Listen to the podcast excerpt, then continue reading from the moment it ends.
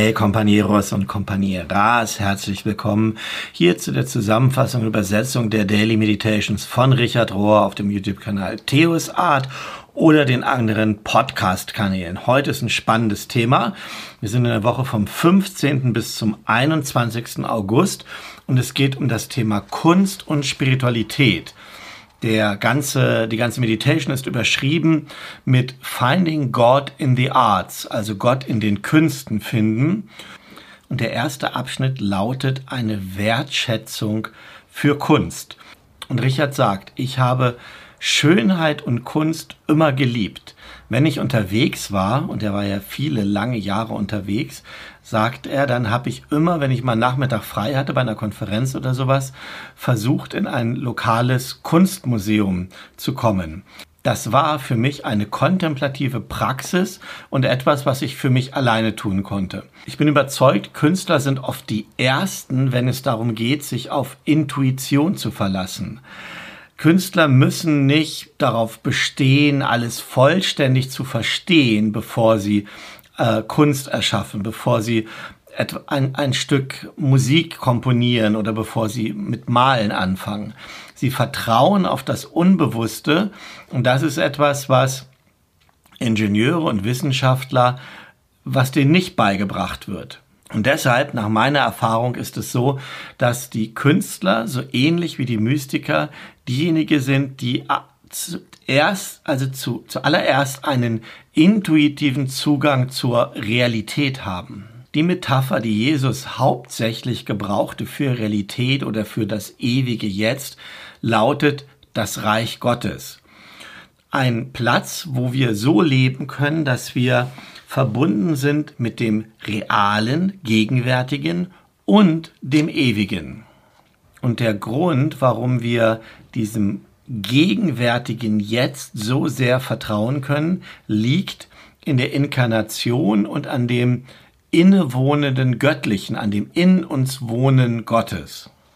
Die frühen Theologen haben Inkarnation und dieses Innewohnen Gottes in uns gesehen als ein Ausdruck von einer metaphysischen Vereinigung mit der Natur als Ganzen. Nicht nur etwas, was in einer einzelnen singulären Person, nämlich Jesus, stattgefunden hat.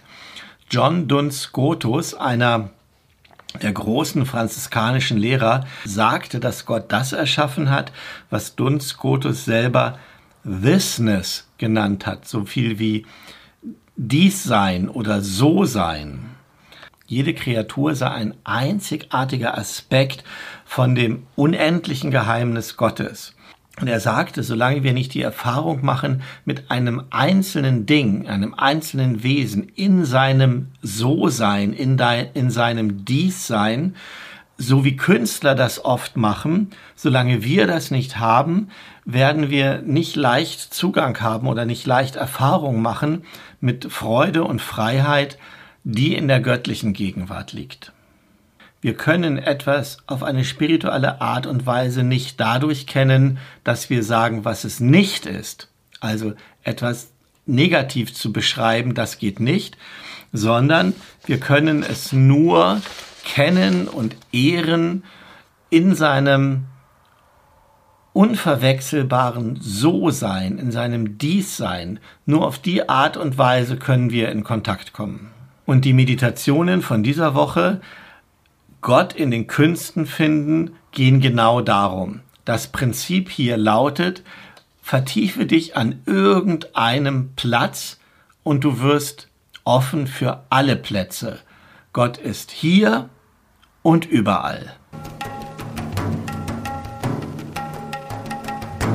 Wir sind angehalten zu betrachten. Wenn wir auf Kunst gucken, dann sind wir normalerweise schnell dabei, das zu bewerten.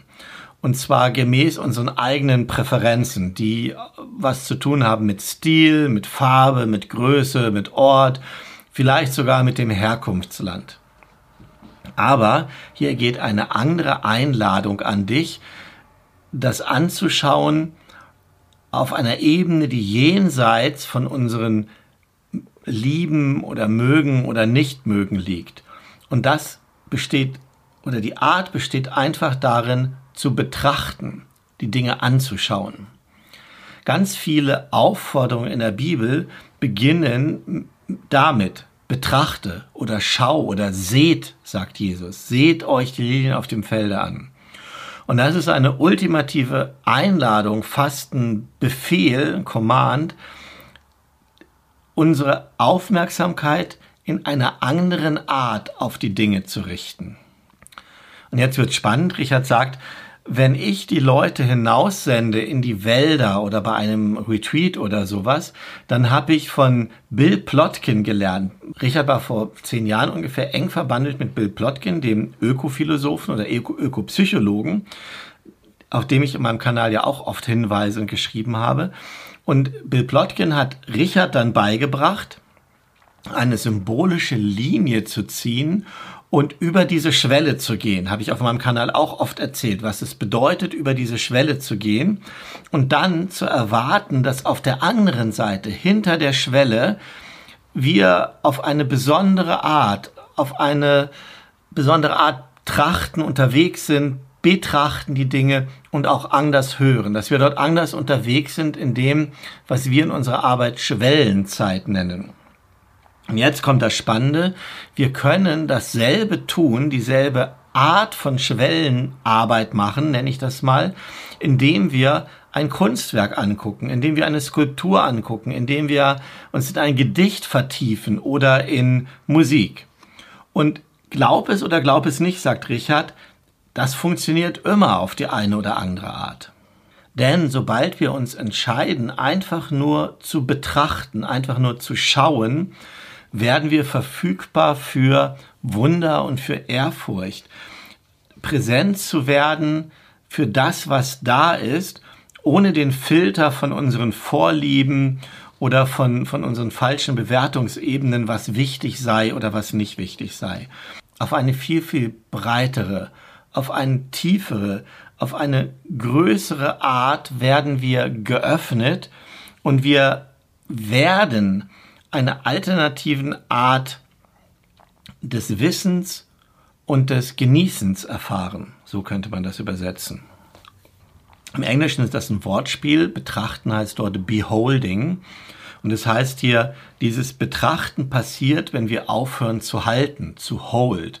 Also betrachten fängt dann an, wenn wir aufhören festzuhalten und uns selbst erlauben, dass wir gehalten werden durch etwas andere, durch das andere, das wir betrachten. Und wir werden dann vollkommen verzaubert von etwas, was außerhalb von uns ist und über uns hinaus ist. Und es ist mehr so, dass wir das Gefühl haben, wir werden adressiert, wir werden angesprochen, anstatt dass wir etwas adressieren oder ansprechen. Und so zu gucken, so zu betrachten, verändert auf eine radikale Art und Weise unsere Situation und unsere Perspektive. Ich lade dich ein, sagt Richard, heute etwas zu betrachten. Nach meiner Erfahrung werden wir selten enttäuscht, wenn wir sowas machen. Finde irgendein Stück Kunst, ein ganz gewöhnliches Stück Kunst in deinem Umfeld. Ein Druck, eine Skulptur, eine Fotografie, die bei dir zu Hause ist, die du online irgendwo findest, vielleicht in einem Museum. Und betrachte das so lange, schau das so lange an, bis du es erkennst, es siehst als eine Manifestation der ewigen Kreativität Gottes.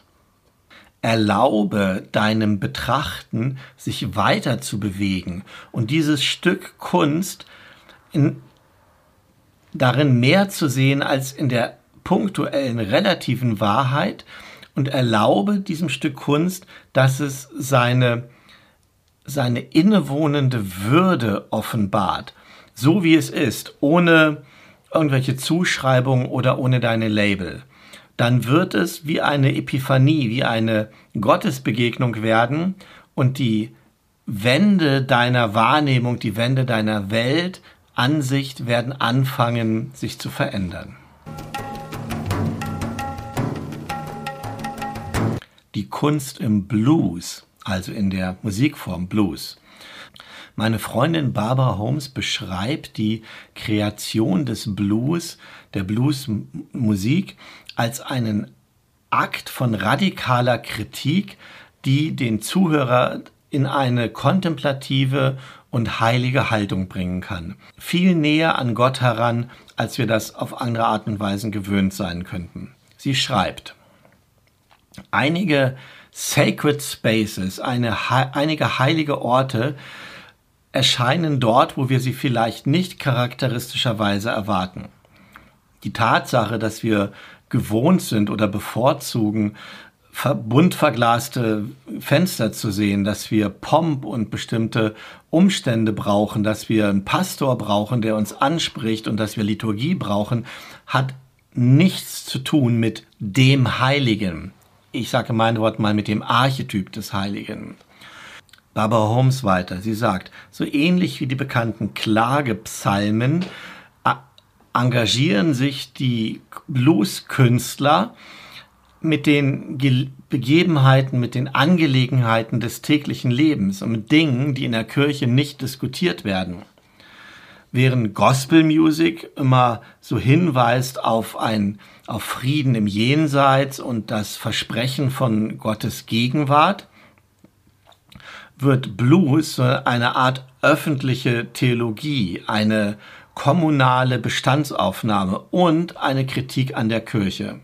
Bluesmusiker singen über Alkoholismus, über Familienunterstützung, über Krankheiten, lauter Dinge, die in der normalen wöchentlichen Predigt nicht vorkommen, außer als sündige Themen, gegen die man angehen muss.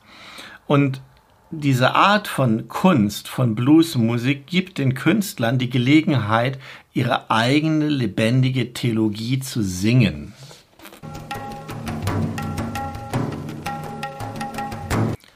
Eine Theologie des Machens. Lasst sie in Ruhe, sagte Jesus. Warum ärgert ihr sie?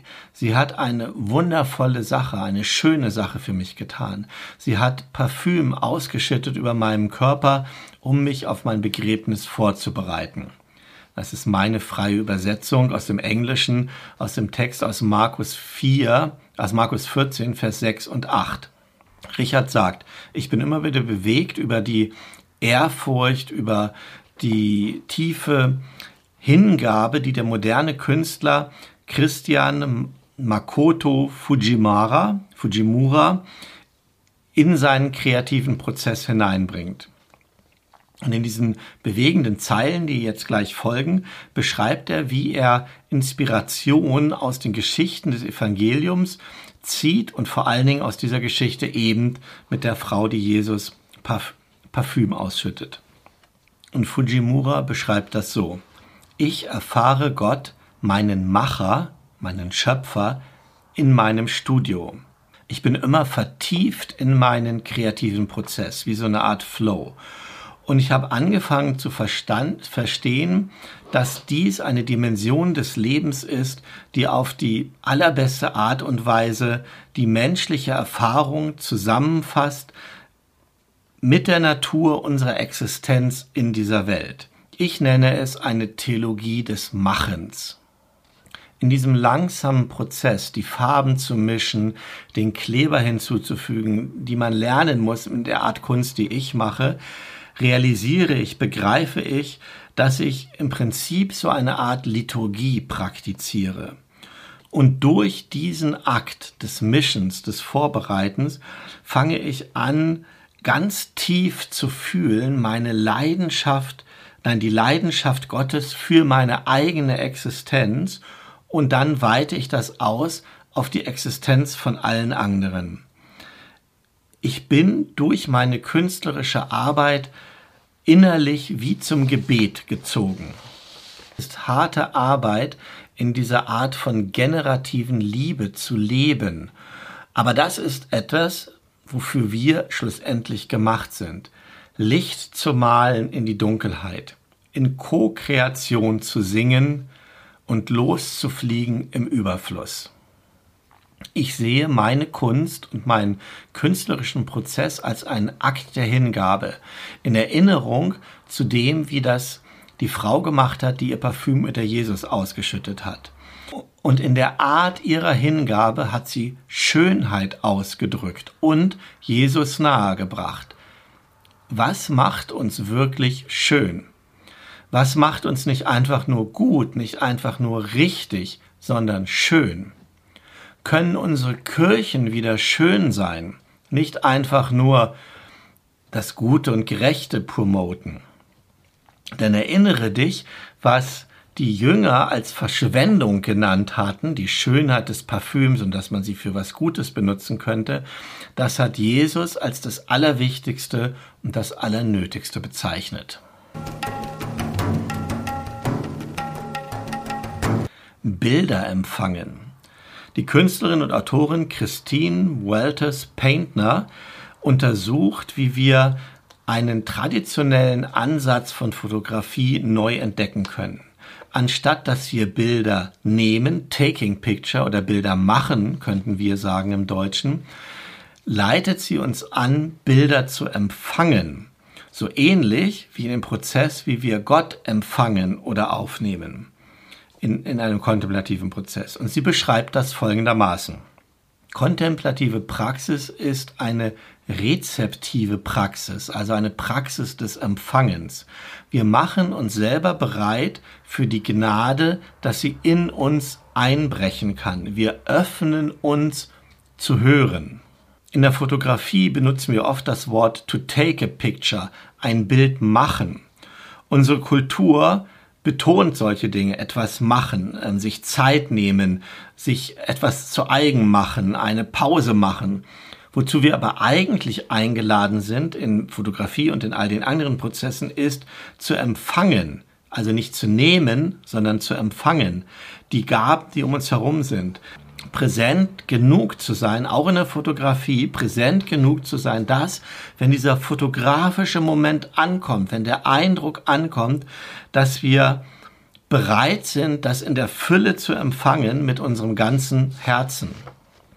Anstatt also ein Foto zu nehmen, taking a photo, oder ein Foto zu schießen, ein Bild zu schießen oder ein Foto zu machen, lernen wir die Kunst des Empfangens, des, auch des Bilderempfangens als eine Gabe, als ein Geschenk. Denn wenn wir in so einem Empfäng Empfangsmodus sind, nenne ich das mal, wenn wir rezeptiv sind, dann lassen wir unsere eigene Agenda und unsere eigenen Erwartungen ruhen. Anstatt also hinter den Dingen her zu sein, was wir im Leben wollen oder sie zu erzwingen, kultivieren wir eine Verbindung mit dem, was aktuell da ist. Wir bleiben wach und wir bleiben achtsam und wir nehmen vollständig teil an den Dingen, wie sie gerade sind und wir halten unsere Augen offen für die Heiligkeit, die präsent ist in der Mitte von all dem. Und Fotografie auf diese Art kann eine Art der Offenbarung werden eine der Gaben von Kunst im Allgemeinen und von Fotografie im Speziellen ist, dass die Kunst uns anbieten kann, eine Vision anbieten kann von der Gnade, die im gewöhnlichen Moment innewohnt. Kunst als Dienst. Wenige von uns werden sich formal Künstler nennen oder berufsmäßige Künstler sein. Aber wir alle, jede Einzelne und jeder Einzelne sind gerufen, kreat, nicht nur kreativ zu sein, sondern Creators zu sein, Schöpfer und Schöpferinnen zu sein. Jeder von uns ist herausgerufen, Kreativität hervorzubringen, Sinn hervorzubringen, Leidenschaft zu unsere, in unsere Berufung hineinzubringen, was immer diese Berufung sein mag. Die Künstlerin und Autorin Julia Cameron erinnert uns daran, dass wir wissen werden, was unsere spezielle Berufung ist, wenn wir offen sind für die Inspiration und die Führung des Heiligen Geistes im Dienst an anderen. Und sie schreibt Folgendes. In den vergangenen Jahrhunderten wurde Kunst gemacht für die Ehre und die Herrlichkeit Gottes. Da kann ein Hinweis für uns drinstecken. Denn wenn wir unsere Arbeit, unsere Kunst widmen an einen höheren Zweck, an einen höheren Sinn als nur unsere Selbstdarstellung, dann befreit uns das von so einem eigenen Wichtignehmen. So, das nächste schwierig zu übersetzen, contemplating a piece of work. Also ein Stück Arbeit oder etwas, was wir machen, kontemplativ zu betrachten, wenn wir das machen wollen, dann sollten wir besser in so Richtungen denken von, für wen ist diese Arbeit? Wem wird diese Arbeit dienen? Und nicht so sehr wie, welchen Zweck hat das für mich und was habe ich davon und wie dient es mir? Und sobald wir unseren Weg finden, dass unsere Arbeit und unsere Kunst ein Dienst an anderen sein kann, dann wird unsere Arbeit irgendwie geschmeidig vorangehen. Es geht dann nicht mehr nur um uns die ganze Zeit. Und Richard macht einen Einschub hier dazu und sagt, ich glaube, jede Arbeit kann eine Arbeit, eine künstlerische Arbeit sein, wenn sie, also kann, jede Arbeit ist ein Stück Kunst, wenn es mit Hingabe und einer ganz eigenen Kreativität getan ist. Und weiter die Autorin, sie sagt, wir nennen normalerweise immer Gott den Schöpfer, die Schöpferin vielleicht, wenn wir das gendern.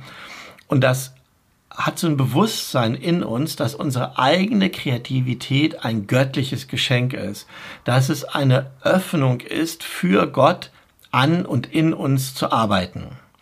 Aber wann immer oder wo immer wir Kunst zurückholen in den Bereich des Heiligen, in die Verbindung mit dem Heiligen, wann immer wir Kunst als einen Dienst ansehen und so praktizieren, egal in welcher Form, dann erfahren wir wieder diesen kreativen Flow und wir verringern unsere eigenen kreativen Zweifel.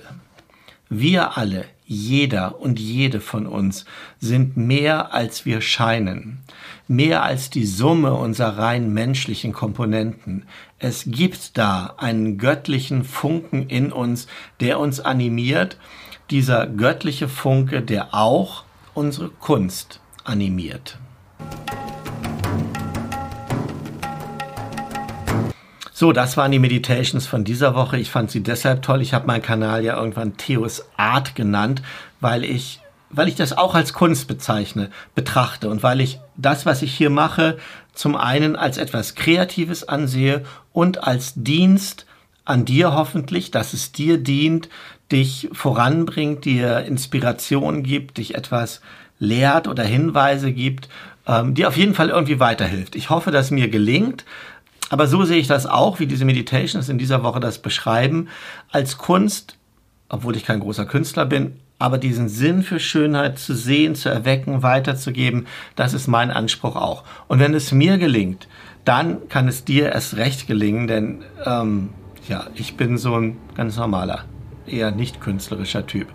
Also es ist möglich, auch das unter dem Gesichtspunkt von Kontemplation zu sehen. Und ich wünsche dir damit neue Erkenntnisse, neues Praktizieren und alles Gute dafür. Gottes Segen, Gottes Führung, Gottes Leitung.